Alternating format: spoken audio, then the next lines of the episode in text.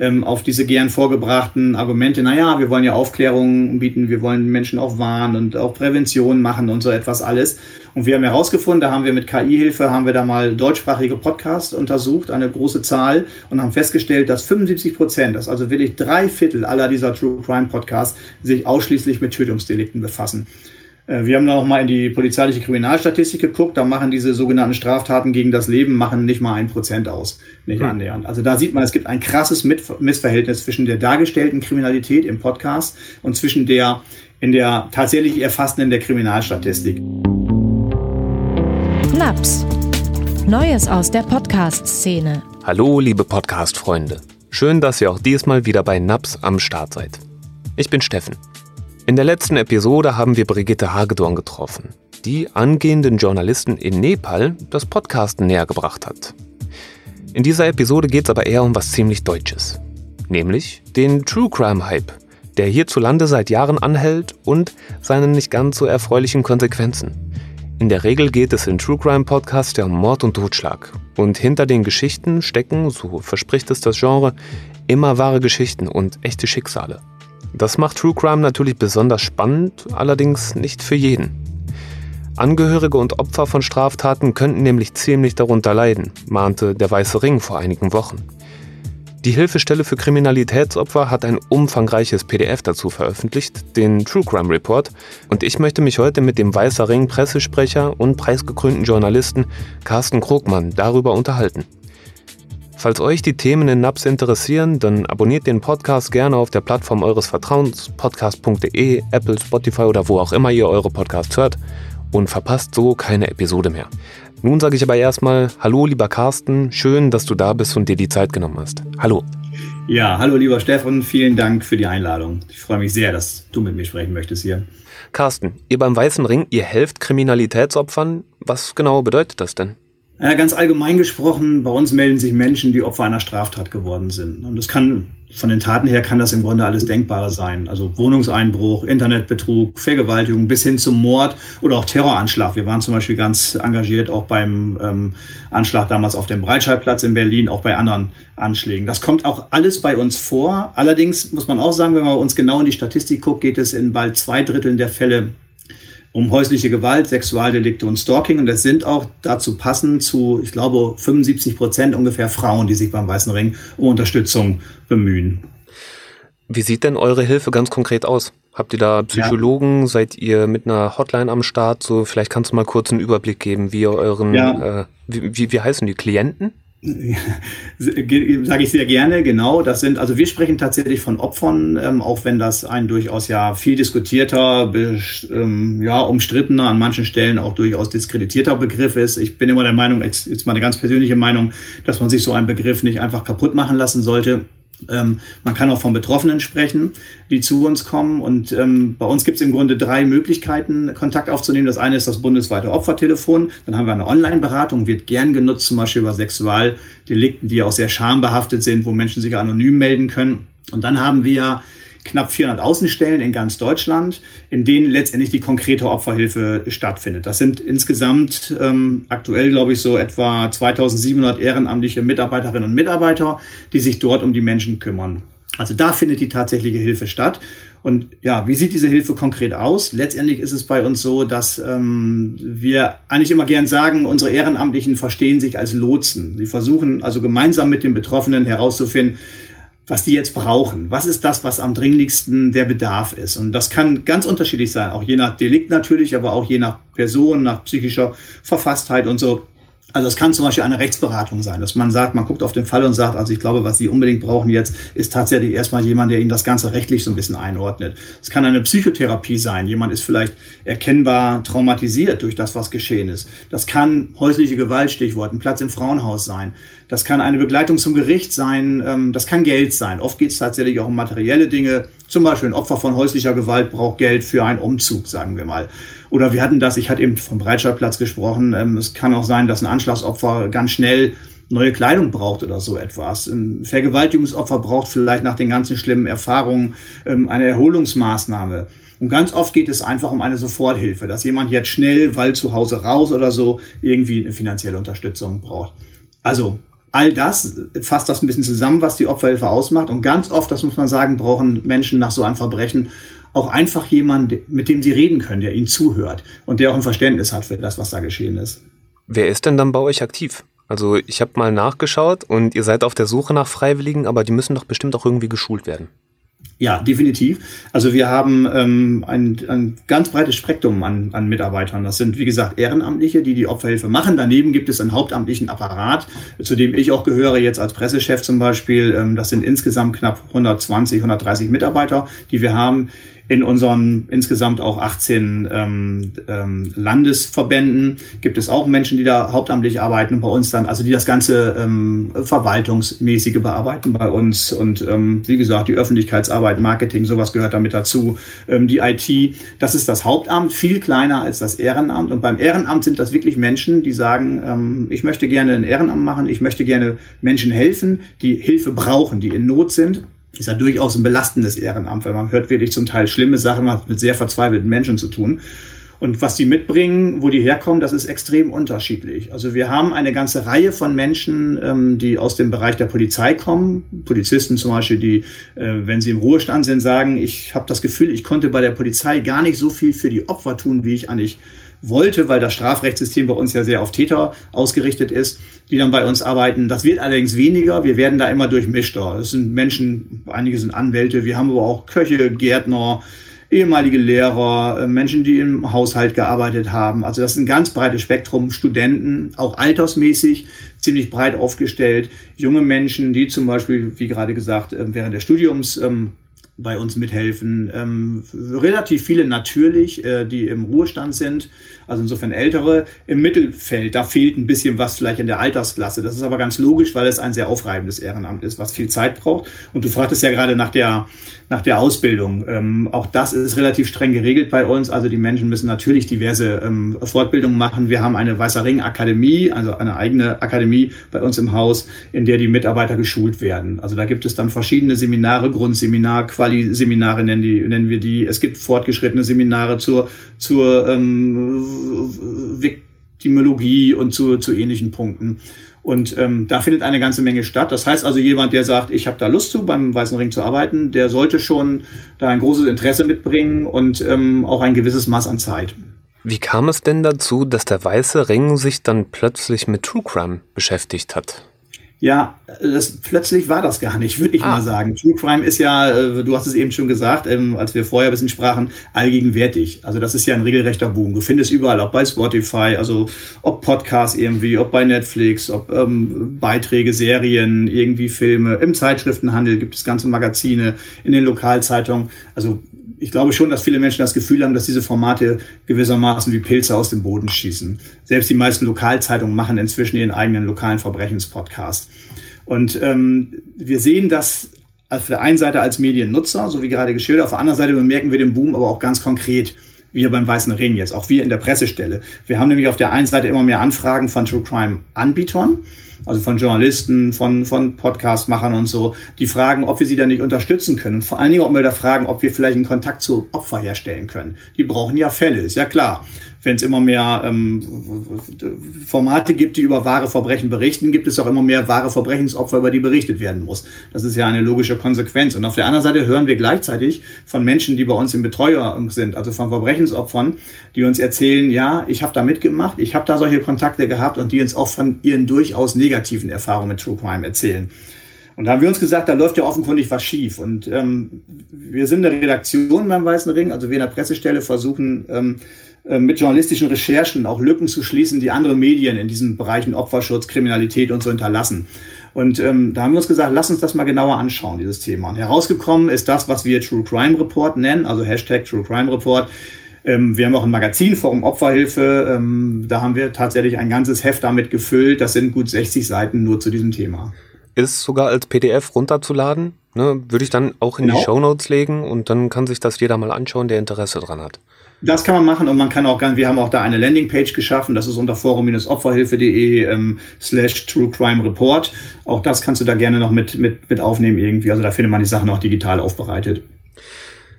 Jetzt sag mal, was ist denn deine Einschätzung, einfach mal ins Blaue hinein, ähm, was macht denn den Reiz von True Crime Podcasts aus? Ja, ich glaube, dass sich da die meisten von uns auch ganz einfach selbst befragen können, so ein bisschen und mal schauen können. Das ist Verbrechen, das ist spannend. Also Menschen mögen Spannung, sie interessieren sich für menschliche Schicksale, setzen sich auch gern mit ihren eigenen Ängsten auseinander. Ich würde mal behaupten, im Bewusstsein selbst natürlich sicher und warm zu sitzen, zum Beispiel zu Hause vor dem Fernseher, ähm, mit dem Handy in der Hand oder mit einem Buch in der Hand.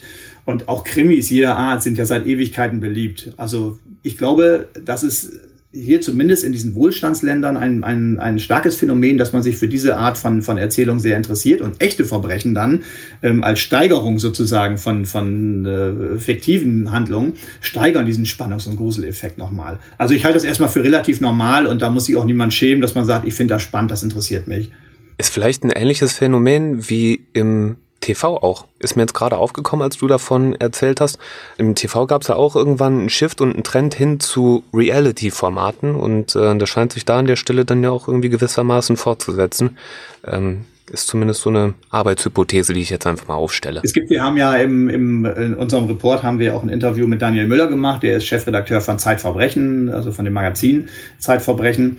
Und der sagte auch, ich kriege den Satz jetzt nicht ganz genau aus dem Kopf hin, aber der sagte auch sinngemäß, dass er glaubt, dass da in bestimmten Ländern Südamerikas, Mittelamerikas, ähm, dass das Interesse an True Crime da vermutlich eher sehr begrenzt ist, wo tatsächlich unheimlich viel Kriminalität und Gewalt auf den Straßen ist. Während wir hier zwar viel über Kriminalität reden, aber im Grunde ja die Statistiken sagen, so schlimm ist es eigentlich nicht hier im Land und dass die Zahlen seit vielen Jahren an vielen Stellen ja zurückgehen. Ne? Also das scheint es tatsächlich so eine Korrelation zu geben. Was denkst du? Ach so, vielleicht sagen wir das auch noch eben kurz. Du hast vorhin völlig richtig gesagt, es geht ja gar nicht nur um True Crime Podcasts. Ne, es gibt seit ewigen Zeiten Shows wie Aktenzeichen XY, Krimis werden schon ewig gelesen und äh, das ist durchaus kein Podcast-eigenes Phänomen. Allerdings hatten wir im Vorgespräch auch schon drüber gesprochen, dass Podcasts diesen ganzen True Crime Hype nochmal befeuert zu haben scheinen. Ne, das ist ja ein ganz eigenes Genre erwachsen. Deswegen von mir einmal die Frage, was denkst du, welches Ziel haben denn True Crime Podcaster? Was treibt die an, ihre Shows zu produzieren? Naja, ich glaube, ähm, wer etwas veröffentlicht, und das ist im Grunde fast egal, ob das jetzt irgendwas im Print ist, ob das ein, ein Fernsehbeitrag ist oder ob das ein Podcast ist, wer veröffentlicht, möchte wahrgenommen werden. Im Fall vom Podcast ähm, möchte ich gehört werden. Ja, und ähm, True Crime, wir haben es ja gerade schon gesagt, ist total beliebt. Also ich glaube, wenn ich da ein interessantes Format aufstelle, erreiche ich das. Da habe ich eine gute Chance gesehen, gehört zu werden. Wenn ich bei Spotify gucke, das ist immer ein willkürliches Beispiel jetzt Spotify, wenn ich da reinschaue, sehe ich sofort bei den verschiedenen Rankings, da steht unheimlich viel True Crime ganz oben. So, ne? Das heißt also, das ist das eine Ziel, ich erreiche das. Aber was natürlich dazugehört, da muss man die Wahrheit auch aussprechen, je größer die Nachfrage ist, desto höher können auch Einnahmen sein, die ich damit generieren kann irgendwie. Also da gibt es ja auch wieder viele Zusammenhänge, Werbeeinnahmen zum Beispiel, je mehr ich glaube, das ist ja ganz naheliegend. Aber es geht auch weiter, erfolgreiche äh, True Crime-Macher, gerade aus dem Podcast-Bereich, da gibt es ja prominente Beispiele, gehen auf Tourneen mit ihrem Programm, die treten auf, die haben ausverkaufte Hallen zum Teil, da zahlen die Menschen Eintritt, auch damit wird durchaus viel Geld ähm, verdient. Und äh, es gibt Merchandising, also da bei dem Podcast viel, auch aber sogar im Printbereich, ich weiß von Zeitverbrechen zum Beispiel, da gibt es Kaffeetasten, da gibt es einen Adventskalender und sowas. Also True Crime ist ein Markt. Deswegen haben wir unser Heft auch so genannt. Wir haben ja gesagt, wahre Verbrechen. Das H haben wir in Klammern gesetzt. Also wahre Verbrechen sind auch die wahre Verbrechen. Und ich habe auch eine These im True Crime Report gelesen, da stand es scheint in vielen True Crime Podcasts weniger darum zu gehen, wirklich aufzuklären über Verbrechen nach dem Motto, äh, so kann es passieren, so kann man sich schützen, sondern eher, Zitat, um eine sensationalistische Wiederholung. Ja. ja. Also ich glaube, es wird, wenn, man mit Menschen spricht, die damit zu tun haben, und ich muss jetzt ehrlicherweise sagen, auch damit setzen wir uns auseinander in unserem Report. Wir selber sind ja Journalisten von Haus aus, die da im Presseteam arbeiten und wir selber ähm, haben zum Großteil auch in diesen Bereichen gearbeitet. Ich selber habe zum Beispiel lange zu einer Mordserie, ich komme aus dem Nordwesten Deutschlands, recherchiert, habe da auch mit einem Kollegen ein Buch darüber geschrieben. Auch das würde man im True Crime Fach finden irgendwie. Ähm, ich sage auch ganz ehrlich, ähm, ich, das ist noch gar nicht so lange her, dass wir das veröffentlicht haben. Ähm, ich glaube, ich war immer sehr opferzugewandt, so bin ich auch zum Weißen Ring gekommen. Aber ich glaube, ganz ehrlich, wenn ich mich damit auseinandersetzen würde, würde ich vielleicht nach den Erfahrungen auch dieser Recherche vielleicht manche Sachen nicht mehr genauso machen, wie ich sie da gemacht habe. Also was ich damit sagen will, ich glaube, dass es ähm, zum Teil durchaus ähm, sehr ehrenwerte Ansätze gibt bei True Crime auch. Und ähm, dass ähm, grundsätzlich auch in der Argumentation immer sehr gern hervorgebracht wird, ja klar, es ist ein journalistisches, ähm, ist ein journalistischer Auftrag, öffentliches Interesse, wir müssen aufklären, wir wollen zur Prävention beitragen, vielleicht sogar Fälle aufklären und so. Das wird man wahrscheinlich von den meisten Leuten hören, mit denen man sich da unterhält, die True Crime machen. Wenn man dann aber ehrlich reinschaut, was wird denn da eigentlich gemacht? Was sind denn das für Fälle, die erzählt haben? Dann ergibt sich ein etwas anderes Bild. Und zwar muss man sagen, dass der allergrößte Teil der Fälle, die dort aufbereitet werden, ja lange zurückliegende Fälle sind ähm, oft längst abgeschlossene Fälle. Und ich glaube, man muss sich sehr ehrlich fragen, wenn ich jetzt so einen Fall habe. Ähm, ich sitze jetzt gerade an einem Text, ich schreibe gerade für, für, für unsere äh, Medien an einem Text, da geht es auch um True Crime, ähm, da geht es um einen Mordfall, der vor fast 20 Jahren geschehen ist in einer Stadt in Deutschland. Die wollen gerne anonym bleiben, also eine Stadt in Deutschland.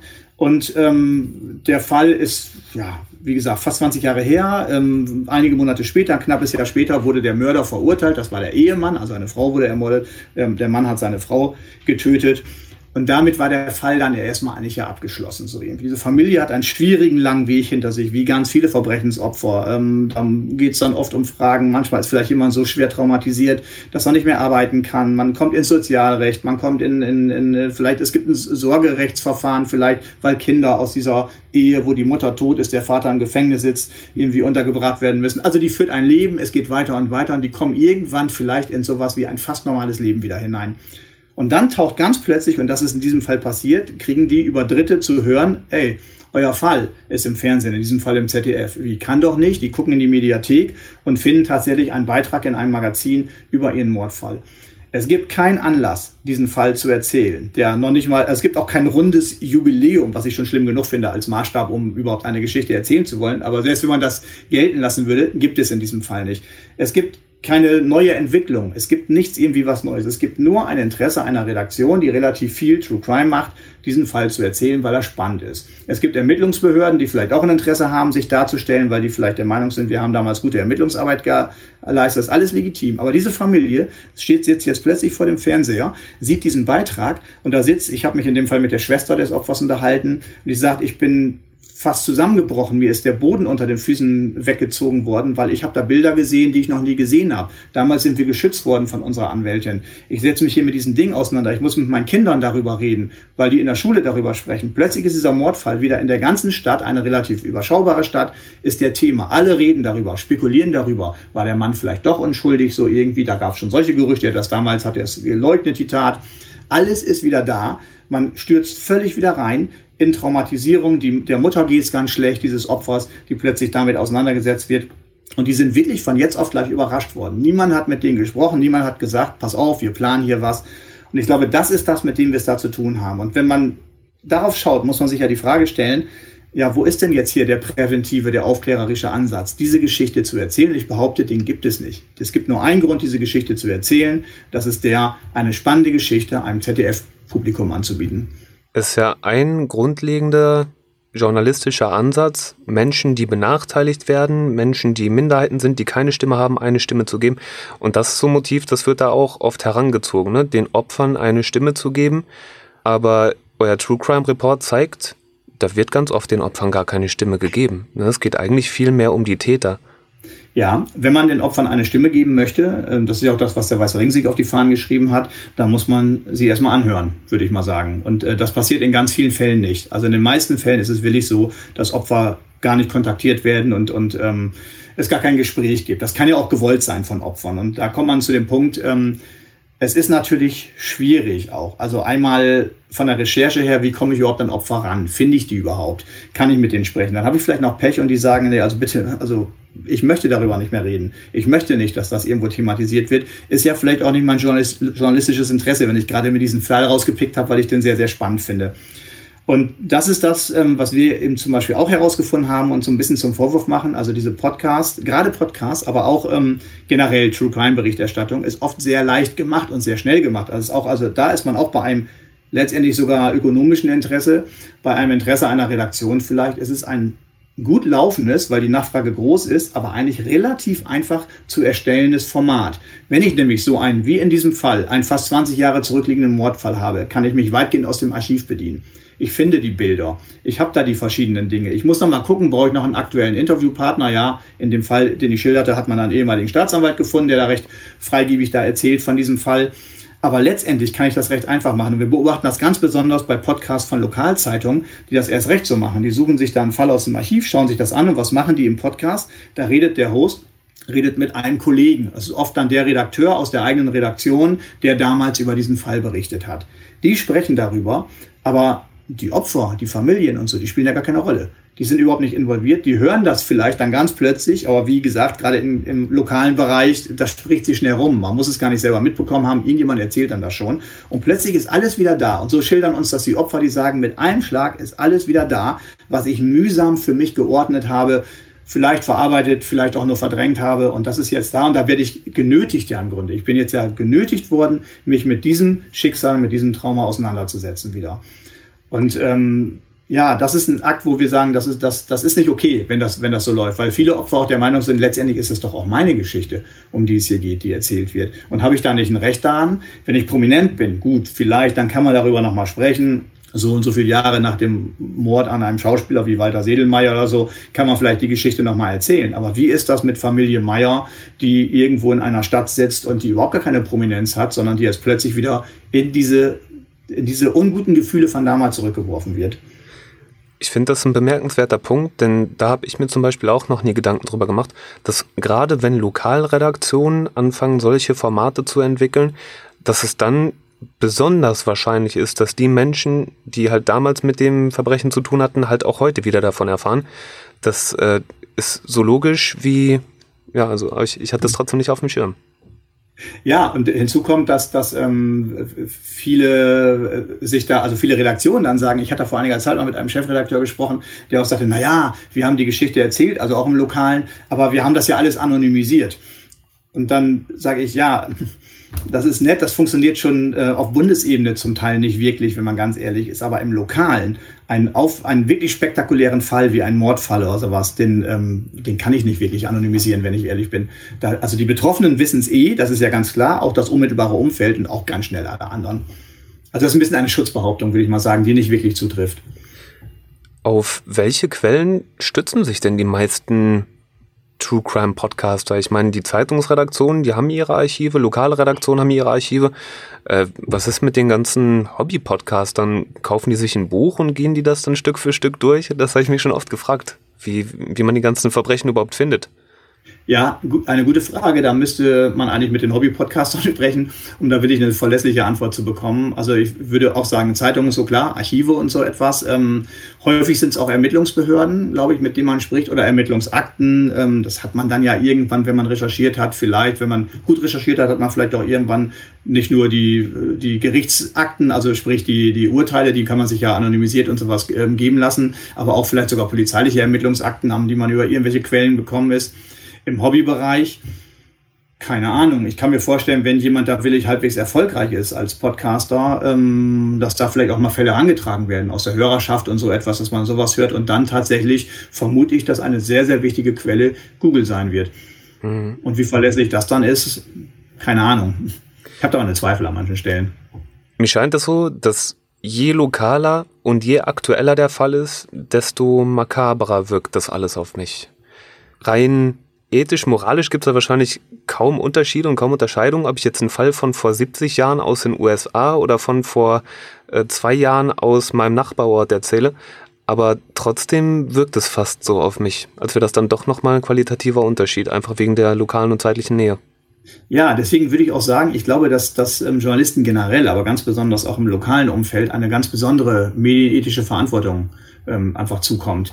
Und da habe ich meine Zweifel, ob der immer ähm, gerecht, also ob man der immer gerecht wird da in, in diesem Umfeld. Und ich, ich will da immer vorsichtig sein. Also ich möchte gar nicht in den, in den ähm, ja, in den Ruf kommen oder den Eindruck erwecken, dass wir da Medienschelte betreiben wollen. Ähm, darum geht's gar nicht so. Also wir sagen ja auch gar nicht, wir sind gegen True Crime. Ich habe es ja eben schon gesagt, wir haben zum Großteil selber in diesen Bereichen gearbeitet. Wir tun es auch nach wie vor. Also wir als Weißer Ring, wir erzählen ja auch, wir arbeiten redaktionell, wir erzählen ja auch Geschichten. Wir versuchen uns an diesen Stellen dann korrekt zu verhalten, gerade was, was die, die Zusammenarbeit mit den Opfern angeht. Aber wir machen das auch. Wir haben auch Podcasts nicht, das machen wir noch nicht, ähm, weil wir es einfach noch nicht schaffen personell. Aber wir machen zum Beispiel, haben wir unsere sogenannten Audio-Stories, hast du vielleicht gesehen, dass wir auch Geschichten, die wir recherchiert und veröffentlicht haben, dass wir die einlesen lassen von einem Sprecher. Die, die findet man auch bei Spotify und so. Also letztendlich sind wir in diesem Bereich auch unterwegs irgendwo. Und ich will das gar nicht verurteilen. Wir haben eben schon gesagt, es gibt ein Rieseninteresse daran. Es gibt auch positive Effekte, wie Aufklärung, wie Prävention und so etwas alles. Aber uns geht es wirklich um diesen Punkt Sensibilisierung. Ich habe das Gefühl an vielen Stellen, du hast es gerade selber auch von dir gesagt, ich sage das von mir auch, hat es eben ja auch schon mal eingeräumt, glaube ich, dass vielen Menschen, die da ähm, diese Themen bearbeiten, das gar nicht so bewusst ist, dass bestimmte Gedanken gar nicht da waren und, und auch noch gar nicht da sind. Und das wäre so mein Anliegen, dass, dass wir versuchen, das ein bisschen da, da reinzuschieben. Und wir so gucken, denk mal darüber nach. Stell dir mal folgende Fragen irgendwo. Und ähm, da machen wir jetzt ein bisschen unterschiedliche Erfahrungen. Also wir stellen fest, so wie du jetzt auch, ähm, dass es ein großes Interesse gibt an unserem True Crime Report, dass viele sagen, ey, finde ich cool, lass uns mal darüber reden. Es gibt auch, ich hatte vor kurzem noch ein Interview irgendwo, wo dann auch dann das eigentlich genutzt wird, um zu sagen, ja, das äh, gibt es Probleme, wir machen aber alles richtig. Das habe ich jetzt auch ein paar Mal so erlebt, dass das auch genutzt wurde, um sich selber dann auch sauber darzustellen. Soll man machen, ist alles in Ordnung. Nochmal, mir geht es nicht darum zu sagen, also das ist alles schlecht und böse. Nein. Also es gibt aber ähm, nicht gute journalistische Arbeit dabei und es gibt vor allen Dingen Arbeit, die ähm, für Opfer problematisch ist. Und da wollen wir gerne darauf hinwirken. Einfach ein paar grundsätzliche Fragen ähm, aufzuwerfen. Zum Beispiel ähm, auch die als Journalist. Stell dir die Frage, ähm, gibt es wirklich ein öffentliches Interesse daran, diese Geschichte zu erzählen? Das halte ich für unheimlich wichtig. Ja. Das, da vielleicht ja. einmal kurz als Einwurf. Also ja. es gibt ja gewisse Nachrichtenfaktoren. Ne? Je kontroverser ein Thema ist oder je aktueller oder je lokaler oder so, äh, desto eher steigt die Wahrscheinlichkeit, dass es sich zu erzählen lohnt, beziehungsweise dass ein öffentliches Interesse an dem Thema besteht. Jetzt ist es so, True Crime boomt und das könnte man ja jetzt schon als öffentliches Interesse sehen. Ne? Und ich denke mal, das ist ein Gedanke, der da auch in vielen Redaktionen vorgeht. So wie, das wird gewünscht von meinem Publikum, es gibt hier was in der Nähe, dann erzähle ich die Geschichte. So, denkst du, das ist ein nachvollziehbarer Gedankengang? Ähm, ich, ja, insofern, ich glaube, dass viele Medien tatsächlich zunehmend, auch gerade jetzt in diesen Zeiten des Medienwandels, nach diesen Kriterien arbeiten. Das ist ein Vorwurf, den ich zum Beispiel häufiger auch schon in meiner Zeit auch bei der Tageszeitung ähm, erhoben habe, dass da zu sehr darauf geschaut wird, was ist eigentlich erfolgreich. Und diese Themen, die am besten laufen, das kann man ja online alles messen, die befeuern wir auch besonders. Ich glaube, dass Journalismus aber ein bisschen anders zu funktionieren hat, dass Journalismus eben auch ein gesellschaftlicher Auftrag ist und dass man da auch mit bestimmten anderen Kriterien arbeiten muss. Das heißt nicht, dass man das alles nicht tun darf, das sage ich normal auch da. Man darf das messen, man darf gucken. Natürlich, ich brauche eine Leserschaft. Es nützt mir nichts, wenn ich einen aus meiner Sicht wichtigen und auch akribischen, sachlich korrekten Artikel schreibe, den keiner liest. Da ist ja niemand mitgedient, so irgendwo. Aber diese Herangehensweise, ich glaube, finde das Argument, so wie du es gerade gebracht hast, das finde ich, finde ich sehr dünn, weil wenn man nur nach diesen Interessen gehen will, nur weil etwas da ist, weil Menschen sich gern mit Grusel, mit Horror, mit dem Leid anderer Menschen auseinandersetzen, befreit uns nicht davon, nach bestimmten Kriterien zu arbeiten. Ich könnte mit so einem Argument auch sagen, äh, nach wie vor, glaube ich, sind unwahrscheinlich hoch, wenn ich bei Google oder so gucke, Nachfragen nach pornografischen Inhalten. Demnach könnten auch ganz viele Medien sagen, wir setzen überwiegend auf pornografische Inhalte hier, weil das läuft ja super. Ähm, das würde ich nicht mitgehen wollen. Ich glaube, das machen die meisten Medien bislang bislang auch nicht. Aber der Vergleich ist halt, hängt wie jeder Vergleich so irgendwo. Aber das sehe ich bei diesem Bereich hier genauso. Also ich glaube, das genügt nicht. Also die Frage ist da, es gibt ja auch da ganz klare Kriterien. Wie sieht es eigentlich aus? Was definiert ein öffentliches Interesse irgendwie? Und ich hatte eben dieses Beispiel genannt aus dieser Stadt äh, mit dem Mordfall, der fast 20 Jahre zurückliegt. Ähm, ich glaube, es muss ein öffentliches Interesse geben, eine solche Geschichte journalistisch aufzubereiten. Und ich muss mir die Frage stellen, besteht wirklich ein öffentliches Interesse daran, dass dieser Fall, der damals ja durch alle Medien ging, dass der nochmal wieder erzählt wird? Und ich glaube, dass die Antwort in ganz vielen Fällen dann lauten müsste, nein, gibt es nicht, sondern das Interesse ist ein ganz anderes. Ich möchte nämlich, genau wie du es gerade skizziert hast, ich möchte etwas bieten, was auf eine große Aufmerksamkeit geht. Wenn ich das spannend erzähle, dann habe ich eine hohe Einschaltquote, habe viele Klicks, habe viele Leser, was weiß ich auch immer. Und das darf nicht das journalistische Argument alleine sein. Du hast vorhin von dieser einen Familie berichtet, die ja. fast aus allen Wolken gefallen ist, als sie mitbekommen hat, dass ihr Fall jetzt nochmal erzählt wird. Vielleicht können wir darauf auch nochmal eingehen. Also welche Wirkung hat dann so eine unvorhergesehene und unerwünschte True Crime Berichterstattung auf Betroffene? Vielleicht kannst du es nochmal beschreiben. Ja, ja, wir hören das immer wieder an. Also Betroffene schildern uns tatsächlich, wie ihnen buchstäblich morgens beim Kaffee trinken oder abends beim Zeitungslesen ähm, ihr Fall entgegenschlägt und die sagen, auf einmal ist alles wieder da. Ich wurde regelrecht aus der Bahn geworfen. Auch da vielleicht noch ein Beispiel, bevor ich konkret antworte. Ich hatte äh, auch im Zuge unseres True Crime Reports mit einer Frau in Flensburg gesprochen, die war Opfer eines Raubüberfalls im Niedelmarkt und die hatte ähm, Jahre nach diesem Überfall bei einem Podcast mitgewirkt. In diesem Fall tatsächlich, es war ein Aktenzeichen Y-Podcast aus wirklich gutem Interesse. Da war wirklich ein aufklärerisches Interesse, weil die Opfer, äh, die Räuber sind nie gefasst worden in dem Fall. Und sie merkte, so je näher dieser Termin kam, dieser Aufnahme, merkte sie, wie, wie es ihr schlechter ging.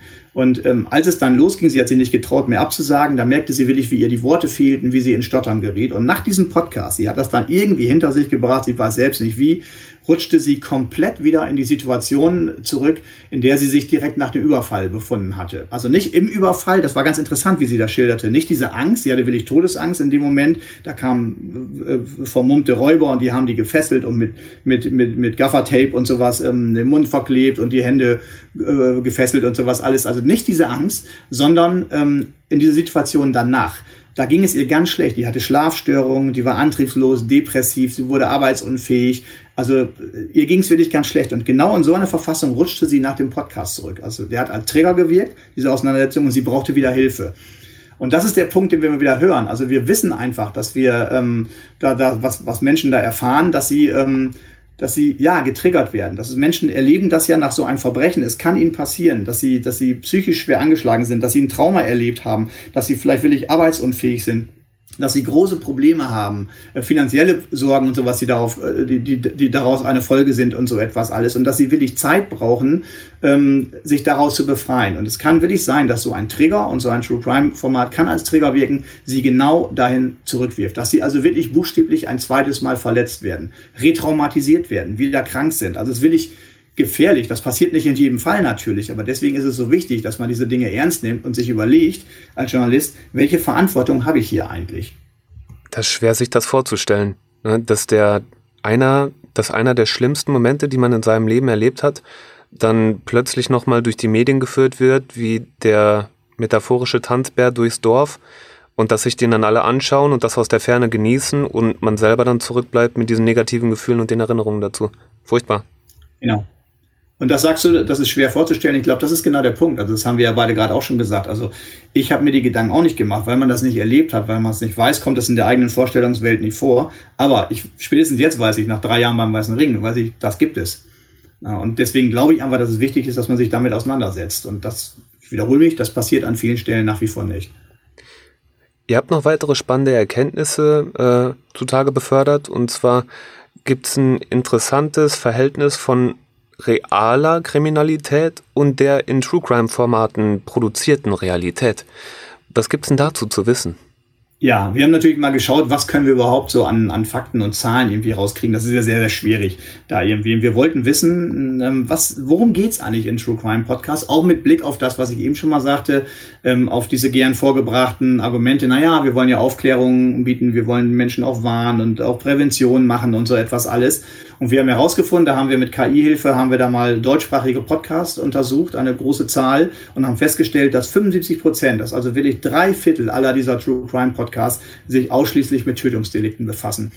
Äh, wir haben da auch mal in die polizeiliche Kriminalstatistik geguckt. Da machen diese sogenannten Straftaten gegen das Leben machen nicht mal ein Prozent aus. Nicht hm. annähernd. Also da sieht man, es gibt ein krasses Missverhältnis zwischen der dargestellten Kriminalität im Podcast und zwischen der in der tatsächlich erfassten in der Kriminalstatistik. Und ähm, das heißt also, wir haben es hier mit einem, mit einem nicht korrekten Bild zu tun, was da gezeichnet wird von Kriminalität in Deutschland. Also es ist eine verzerrte Wahrnehmung.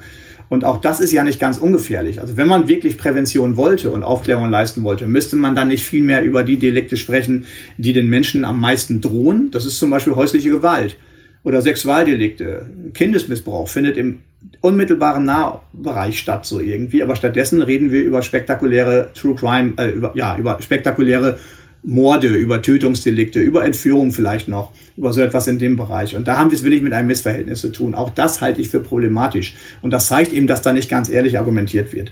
Da gibt es ja einige Trugschlüsse. Ja, Wenn es wirklich darum ginge, sich auf die Realität vorzubereiten und sich zu schützen und Probleme frühzeitig zu erkennen, dann müsste es in True Crime Podcasts eigentlich vornehmlich um Raubüberfälle oder Körperverletzung oder sowas gehen und äh, viel weniger um Mordfälle, weil die sind gar nicht so wahrscheinlich. Genau wir müssten gucken, was ist mit, mit Angriffen gegen Minderheiten zunehmend ein Thema, ist auch ein Thema, mit dem wir uns beschäftigen. Hass und Hetze, Diskriminierung, was ist mit, haben wir gerade aktuell mit Transpersonen, mit, mit, mit ähm, LGBTQ oder sowas, was da erlebt wird, das ist normalerweise nicht Thema in diesem Podcast, also nicht in True Crime Formaten, sondern man geht auf das, und da ist man wieder bei dem Thema wahre Verbrechen, man geht auf das, was mutmaßlich die größte ähm, Aufmerksamkeit erzielt. Mhm. Ein weiterer Trugschluss habe ich gelesen. Es geht ja oft darum, dass Frauen ermordet werden, vergewaltigt werden und, und, und. Äh, am allermeisten werden aber Männer Opfer von Gewalt, äh, dann halt auch wieder von Männern. auch wieder, ja, ja genau. Krass. Ja, genau, richtig, stimmt. Wie, wie ist es zu erklären? Ist es einfach ein gefälligeres Narrativ, dass jemand, der Macht hat und die ausübt, sich dann ein wehrloses Opfer sucht? Ist das eine besser zu erzählende Geschichte als jemandem, äh, die Geschichte von jemandem, der scheinbar genauso stark ist wie der andere? Ja, ich glaube, das einfach äh, aus dieser erzählerischen Perspektive, wir haben es ja, das ist ja auch ein Aspekt, den haben wir auch uns ein bisschen angeschaut. Wir haben es natürlich mit Storytelling zu tun. Also wir haben es natürlich damit zu tun, dass willig Geschichten auch willig erzählt werden sollen, aufbereitet werden. Es wird ja nicht ein Bericht abgeliefert, der einfach nur als Nachricht sagt, folgendes ist passiert. Und ich glaube, dass diese normale Gewaltkriminalität, die, mit der wir, die tatsächlich in der Statistik stark vorkommt. Da sind tatsächlich Männer betroffen von Männern. Das sind überwiegend junge Männer, die da betroffen werden. Ganz viel im Zusammenhang mit Alkohol oder Drogenmissbrauch natürlich. Ähm, viel im innerstädtischen Umfeld, sag ich mal. Also dieses klassische, was man vielleicht auch immer wieder hört und erlebt, wo Männer aufeinander losgehen, wo Testosteron eine Rolle spielt und Alkohol und so etwas. Und, und da passiert viel, da werden Leute verletzt und sowas naja, ich sehe die Story jetzt auch nicht so wirklich. In den meisten Fällen muss ich ganz ehrlich sagen, wenn da einfach Emotionen hochgehen und Leute oder im Fußballstadion oder sonst wo es, es da knallt, ähm, das ist ernst zu nehmen, das ist schlimm, auch für die Betroffenen natürlich. Das, das muss auch strafrechtlich geahndet werden, verfolgt werden, aber das ist nicht die große Erzählung, sondern tatsächlich eher diese Geschichte, ja, wenn man, man braucht möglicherweise auch, da ist man bei diesen Erzählmitteln auch ähm, idealerweise auch ähm, interessante Figuren. Also da das unschuldige weibliche junge Opfer vielleicht ähm, vielleicht auch Täterfiguren, die, die gut funktionieren. Also all das dürfte auch eine Rolle spielen. Da bin ich jetzt aber tatsächlich eher im spekulativen Bereich unterwegs. Hm. Ja, ich bin ja auch kein Fachmann, also ich äh, spekuliere ja auch durchaus äh, wie das sein könnte. Und für den Fall, dass irgendjemand von unseren Hörern da total viel drüber weiß, dann freue ich mich natürlich auch über Zuschriften und nehme die es gerne, nehme die gerne das nächste Mal mit in der Episode auf. Äh, vielleicht kleine interessante Info noch für nebenbei. Ich habe gestern einen tollen Podcast entdeckt, der heißt True Criminology. Dort podcasten zwei äh, Kriminologinnen Ne? Es gibt erst eine neue Episode und als ich das Interview für heute vorbereitet habe, dachte ich ja, okay, das passt ja super. Äh, und habe die dann auch sofort für ein Interview angefragt. Das heißt, wenn wir Glück haben, hören wir die beiden demnächst auch bei Naps und dann frage ich da ja, nochmal cool. nach, was ist da los mit der True Crime Sache. Ja. Kann ich auch nicht, ähm, da höre ich auch mal rein, das finde ich spannend. Wir hatten vorhin von medienethischer Verantwortung. Du hast das Stichwort fallen lassen. Und ja. welche Forderungen stellt der Weiße Ring denn, beziehungsweise welche Empfehlung würdet ihr abgeben? Ja, ich sagte ja schon, also wir stellen uns nicht hin und sagen, Leute, lasst das bitte. Ähm, also True Crime ist böse, True Crime ist schlecht, sondern wir sagen eher, ich hatte es eben schon mal angedeutet, ähm, wirklich als Aufforderung an Journalisten, an, an, an True Crime-Macher, an Podcast-Macher, ähm, da prüfe bitte wirklich, ob es tatsächlich ein öffentliches Interesse gibt, diesen Fall erneut in die Öffentlichkeit zu bringen oder ähm, geht es mir nur darum, eine spannende Geschichte zu erzählen, mit der ich dann, das ist ja das, wovor wir waren, möglicherweise Menschen ähm, verletze. Also wirklich genau schauen, gibt es dieses öffentliche Interesse, gibt es wirklich einen journalistischen Ansatz, der das notwendig macht, diesen Fall zu erzählen. Zweiter Punkt, setze dich ernsthaft mit dem Thema auseinander, schlachte es nicht aus, betreibe keinen Sensationsjournalismus. Das steht ja auch im Pressekodex, dass man das nicht tun soll. Es passiert aber immer wieder, wenn man da mal genauer reinschaut und reinhört. Und dann unsere dritte Forderung wäre dann will ich binde die Betroffenen sensibel mit ein. Also nicht einfach, hier ist eine Geschichte, die gehört der Öffentlichkeit. Nein, die gehört auch den Betroffenen, die gehört den Menschen, die diese schlimme Sache erlebt haben. Und da muss man schauen. Manchmal geht es nicht. Also ich habe zum Beispiel mich ja intensiv beschäftigt in meinem ähm, Journalistenleben ähm, mit äh, der Klinikmordserie im Nordwesten Deutschland, wo ähm, nachweisbar mindestens 91 Menschen, ähm, wenn nicht aber auch 200 von einem Krankenpfleger ermordet worden sind. Da muss man ganz klar sagen, bei so einem Fall ist es natürlich nicht möglich, alle Betroffenen, alle Angehörigen damit einzubeziehen. Ähm, da würde ich auch, auch gelten lassen, das meine ich jetzt nicht nur, weil ich da selber mit ähm, zu tun hatte, würde ich auch bei bestimmten Fällen gelten lassen, dass es möglicherweise wirklich auch ein öffentliches Interesse gibt, das nämlich sagt, wir müssen schauen, wie es möglich war, an dem Beispiel, dass ein Krankenpfleger zum Beispiel fünf Jahre in, in zwei Kliniken Menschen töten konnte, ohne dass er gestoppt wurde, ohne dass es jemand merkte oder zumindest ohne dass es jemand, ähm, wenn er was gemerkt hat, ähm, irgendwie versucht hat zu verhindern. Und ich glaube, das ist immer ein Ansatz, den man machen kann. Aber da bin ich bei dem Punkt, ich habe geprüft, ähm, es gibt möglicherweise ein öffentliches Interesse. Und das passiert eben häufig nicht. Und zu, zurück zu den Betroffenen. In so einem Fall habe ich die Möglichkeit eigentlich nicht. Aber bei ganz vielen Fällen, wenn man da mal genau reinschaut, in den meisten Fällen eigentlich geht es, wenn es zum Beispiel ein Mordfall ist, geht es wirklich um eine betroffene Familie. Um eine überschaubare Zahl an Menschen, die wirklich ganz eng betroffen sind und ganz eng dran sind. Und ich finde, es gebietet einfach, ähm, ja, das, das ist das medienethisch unbedingt geboten, dass man da versucht, diese Leute irgendwie mit einzubeziehen. Vielleicht, ob sie sich auch selber äußern wollen, aber dass man sie zumindest einbindet und, und erklärt, was man da vorhat, was man macht und die auf dem Laufenden hält, dass sie nicht davon total überfallen werden und, und ähm, vielleicht will ich in solche schlechten Phasen wieder reinrutschen. Es geht dabei um einen Perspektivwechsel und ich habe in eurem Instagram-Profil einen Post gefunden, der einen bestimmten True Crime Podcast lobend erwähnt, weil dort dieser Perspektivwechsel gemacht wurde. Es ging um Mordlust. Äh, vielleicht kannst du dazu auch noch mal kurz erzählen, so wie lief denn das Gespräch mit denen ab? So, wie, was machen die gut? Ja. Ja, ich habe das Gespräch nicht selber geführt, aber ich kenne natürlich den Text und kenne den Podcast. Ähm, die haben tatsächlich es gemacht, dass die da ähm, auch nach Hinweisen, muss man natürlich sagen, im Vorfeld, dass sie gesagt haben, wir kippen jetzt mal einfach tatsächlich die Blickrichtung und wir schauen jetzt mal, dass wir jetzt will ich mal die Opferperspektive allein in den Mittelpunkt rücken und das erzählen. Das finden wir sehr gut, deswegen haben wir das herausgehoben, haben gesagt, das, das sollte man eigentlich viel öfter tun, einfach zu versuchen, um auch der Öffentlichkeit klar zu machen, was geschieht eigentlich mit den Betroffenen. Das finden wir wirklich lobenswert. Ähm, auf der anderen Seite zur Wahrheit gehört aber, dass sie es natürlich auch nicht immer machen. Also dass die natürlich auch Geschichten erzählen, die auch äh, zu dem passen, was wir hier die ganze Zeit schon diskutieren. Ja, aber ich glaube, dass einfach wichtig ist, ich hatte es ja eben schon mal gesagt, ähm, dieses Stichwort Sensibilisierung. Und ich glaube, da führt so ein Perspektivwechsel dazu, dass einem einfach klar wird, ich habe es mit Betroffenen zu tun und das auch dann ja für die weitere Auseinandersetzung mit Fällen eine große Rolle spielen kann. Dass man dann im Nachhinein auch sagen kann, ähm, irgendwie, okay, ich weiß, ich habe hier auch Betroffene und ich muss mir mal überlegen, wie binde ich die ein, wie muss ich damit umgehen oder auch wie formuliere ich Dinge. Das wäre vielleicht noch als Forderung zu ergänzen. Also zum Beispiel, Journalisten, auch ich habe das häufiger gemacht, neigen oft dazu, ähm, manchmal aus dramaturgischen Gründen bei der Erzählung, aber auch einfach aus, ja, aus Gründen auch der Wahrhaftigkeit und um deutlich zu machen, ich weiß ganz viel und das ist echt und wahr, was ich hier erzähle, sehr detailreich zu erzählen und zu schildern. Also welche Details braucht eigentlich so eine Erzählung? Muss ich unbedingt schildern, ähm, wie die Tat vonstatten ging? Das war bei diesem Beispiel, was ich eben nannte, diese Familie, die da plötzlich äh, mit diesem Mord wieder konfrontiert wurde, die dann plötzlich da hören ähm, von der blutüberströmten Leiche, die gefunden wurde, ähm, dass da Hände und ähnliches mit Säure verätzt worden waren die, ähm, die von den Ermittlungspunkten hören, wie da waren Blutspritzer hier, die auch die Fotos sehen, Blutspritzer auf den Socken des, des mutmaßlichen Täters und so weiter. Ist das unbedingt notwendig in der Erzählung? Die Frage sollte man sich auf jeden Fall stellen. Manchmal kann es notwendig sein, detailreich zu sein, aber manchmal muss man sich auch ganz ehrlich fragen, warum mache ich das jetzt? Braucht das diese Geschichte wirklich? Und ich glaube, dass man damit Menschen ähm, sehr, sehr, sehr viel Leid antun kann, wenn man einfach diese Dinge ausbreitet. Noch ein Beispiel. Ich habe neulich in einer Lokalzeitung ähm, eine Geschichte gefunden. Das war 25 Jahre, das war bei mir hier in der Region 25 Jahre nach dem Mord ähm, an einem jungen Mädchen. Ähm, ganz traurige, äh, schlimme Geschichte, an die ich mich auch erinnern kann. Und da hat man einfach aus diesem Jubiläumsgrund nochmal den ganzen Fall erzählt. Mit Bildern von damals, also mit, mit ähm, auch vielen Zeitungsausschnitten, die Berichterstattung damals, eine ganze Seite damit gefüllt. Und da waren unfassbar viele Details drin, zum Beispiel von der Beerdigung, die Farbe des Sargs, welches Lied gespielt wurde, was das kleine Mädchen besonders gern hörte und so. Und da frage ich mich, das liest sich natürlich bewegend. Ich kann das verstehen. Als Journalist kann ich verstehen, warum man eine Geschichte so erzählt. Und ich kann auch verstehen, dass Leser das berührt. Aber was löse ich damit aus? Möglicherweise bei Menschen, die nah dran waren und die sich nach 25 Jahren vielleicht so etwas wie ein Leben ohne dieses Kind wieder aufgebaut haben. Und das war nicht mit Sensibilisierung. Da also reinzugehen und, und zu sagen, überleg das. Mach dir bitte diese Gedanken.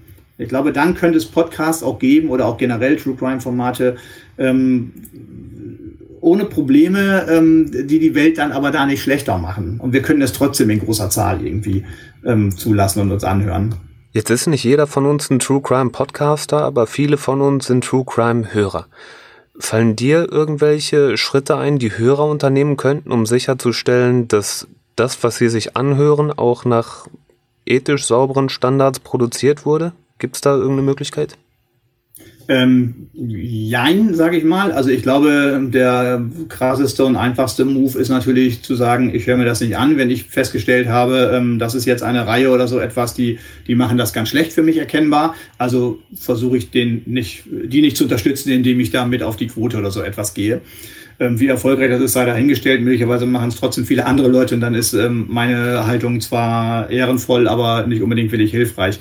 Ich glaube, ansonsten könnte man das nur als Forderung stellen eigentlich. Also man kann auch als Hörer natürlich Kontakt aufnehmen. Ich meine, das machen ja im Grunde fast alle modernen Podcaster, dass man auch da einen, einen engen Kontakt versucht zu pflegen, dass man Kontaktmöglichkeiten anbietet irgendwie und da auch mal nachzufragen. Man kann ja mal fragen, wie geht ihr eigentlich, ich habe jetzt den Fall XY gehört, wie geht ihr eigentlich mit den Betroffenen um? Ich habe da gar nichts davon gehört.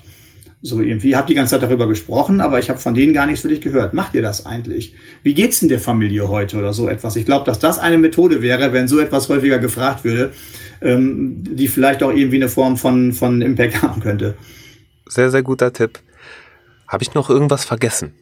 Hm, bestimmt hast du was vergessen. In solchen Gesprächen ist man ja nie ganz vollständig, fürchte ich. Aber ich weiß auf Anhieb, ähm, nein, weiß ich jetzt nichts. Also höchstens noch, was man auch sagen könnte, ist, ähm, dass es unheimlich wichtig ist, ähm, wenn man die Betroffenen mit, mit einbindet, mit ihnen spricht, ähm, als Botschaft an, an, an alle Betroffenen, an alle Opfer, ähm, dass die jederzeit das Recht haben, ihre eigene Geschichte auch als ihre Geschichte zu behalten. Also auch immer zu sagen, ich mache das nicht, ich möchte das nicht, ich möchte nicht darüber sprechen. Und zwar bis zur letzten Minute, wenn man Journalisten, Podcast-Kontakt oder sonst etwas hatte und man hat sich verabredet und da steht so wie wir beide heute auch, was steht ein Termin fest. Und wenn ich im letzten Moment denke, mir geht's nicht gut damit, dann habe ich jedes Recht zu sagen, Steffen, ich bin nicht dabei, ich mache das nicht.